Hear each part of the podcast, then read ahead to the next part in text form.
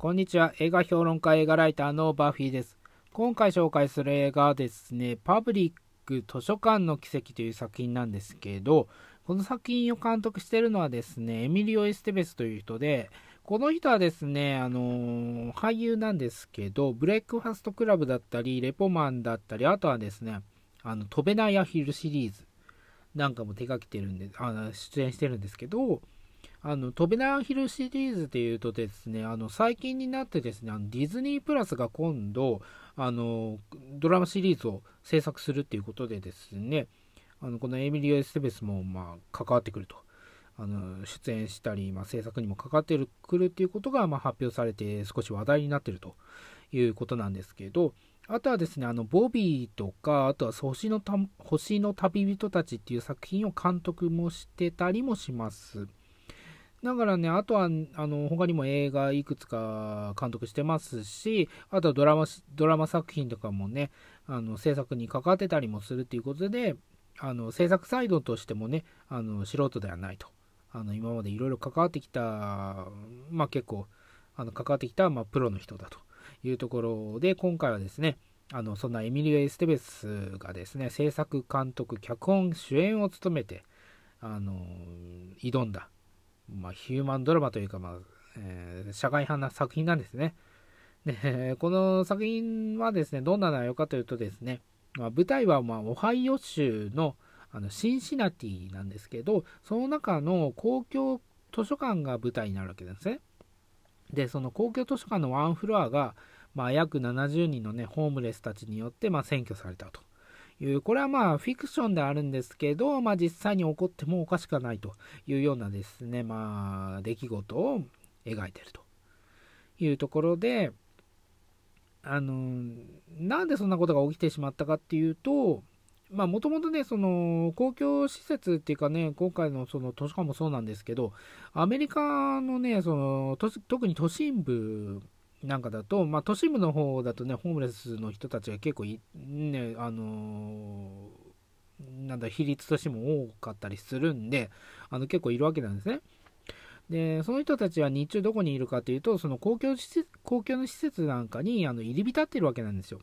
で、今回の舞台になっている図書館にもね、あの朝の9時前から並んで、まあ、開くと同時にね、あのー、一斉に入って、あのトイレで髭を剃ったり、まあ、インターネットして遊んだりしてるわけなんですね。で、夜、夜のね、6時とか7時になったら、まあ、外に出てって、まあ、シェルターとか、そういう施設を探して、まあ、寝たりしたり、まあ、そこにね、抽選に漏れたり、そのいっぱいで入れなかったりすると、まあ、外で寝ないといけないというところの、まあ、一連のサイクルが作り上げられてるわけなんですけど、そんな中でね、その大寒波がやってくるわけなんですね。で、まあ、アメリカとかだと、まあ、去年ね、2019年だとニューヨークがすごい大,、まあ、大寒波でね、あの記録的な、まあ、寒さを、ね、寒さになったわけなんですけど、そんなことがあったりしてね、まあ、アメリカの冬っていうのは寒いわけなんですよ。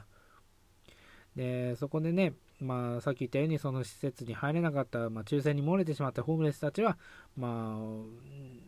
まあ、普通の温度、普通の温度でも、まあ、外で寝るのはダメなんですけど、まあ、まだね、あの、安定した温度の中で、まあ、寝る分にはい大丈夫なんですけど、この大寒波の中ではね、あの、そんな中で寝てしまったら、まあ、死んでしまうという危険性があるんですね、寒さで。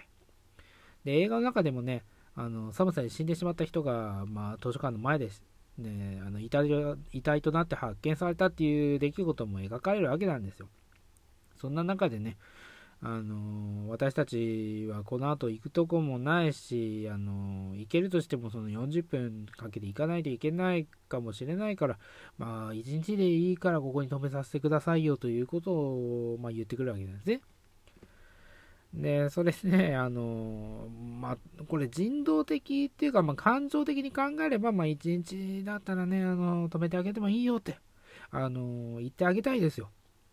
言ってあげたい。ただね、あのそれをやってしまうと、これが当たり前になってしまって、まあ、前例を作ったことによってね、あの他の公共施設だったり、この図書館もそうなんですけど、あのまあ、占拠すればあの泊まれるということになってしまっても困るわけなんですね。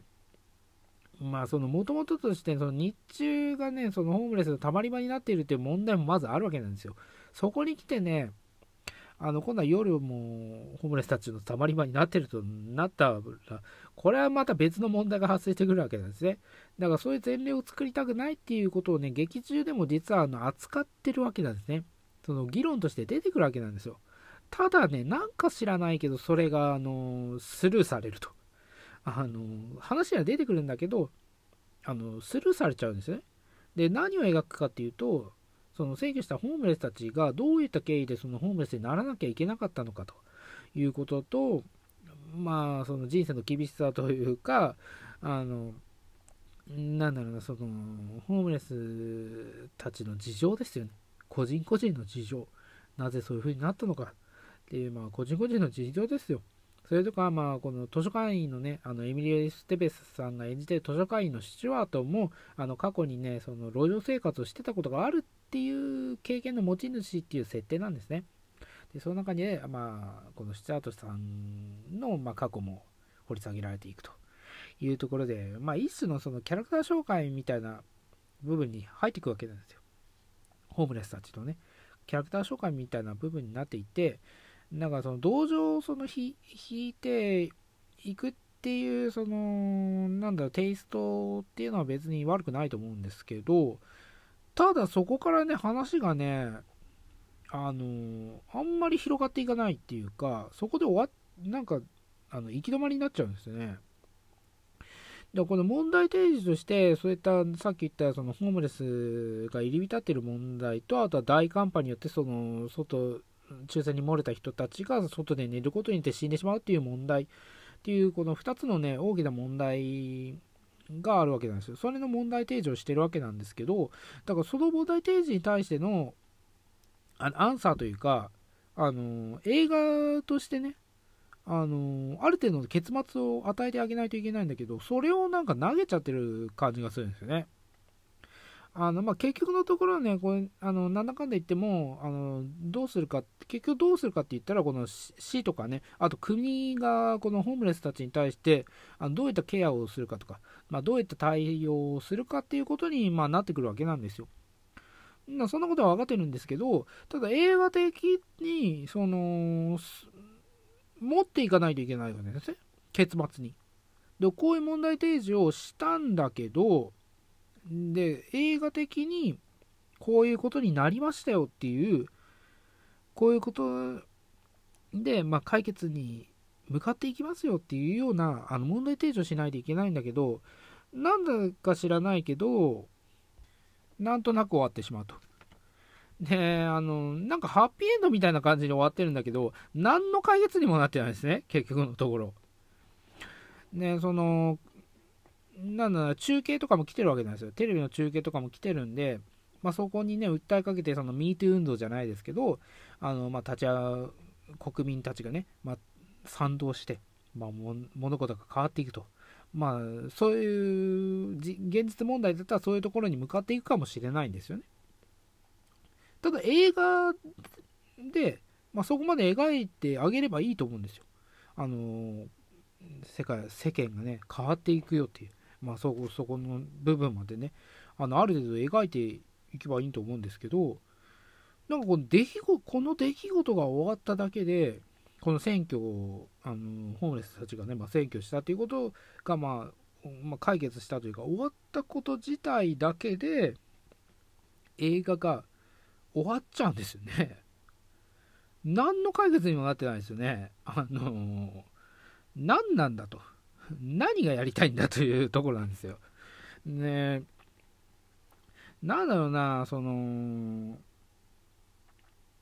問題提示をするだけしといて、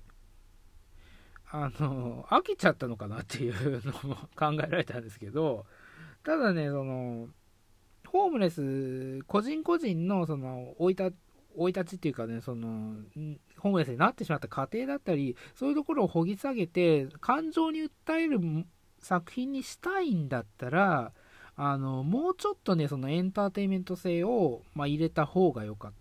その感動にその視点を持っていくことで、あの本来社会問題を提示してるんだけどそこに目を向かせないようにしないといけないんだけどこの作品はね全体的にそのエンターテインメント性は薄いんですよ。で物語も単調なんで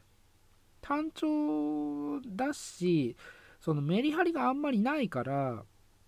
逆にねそういった社会問題を提示してる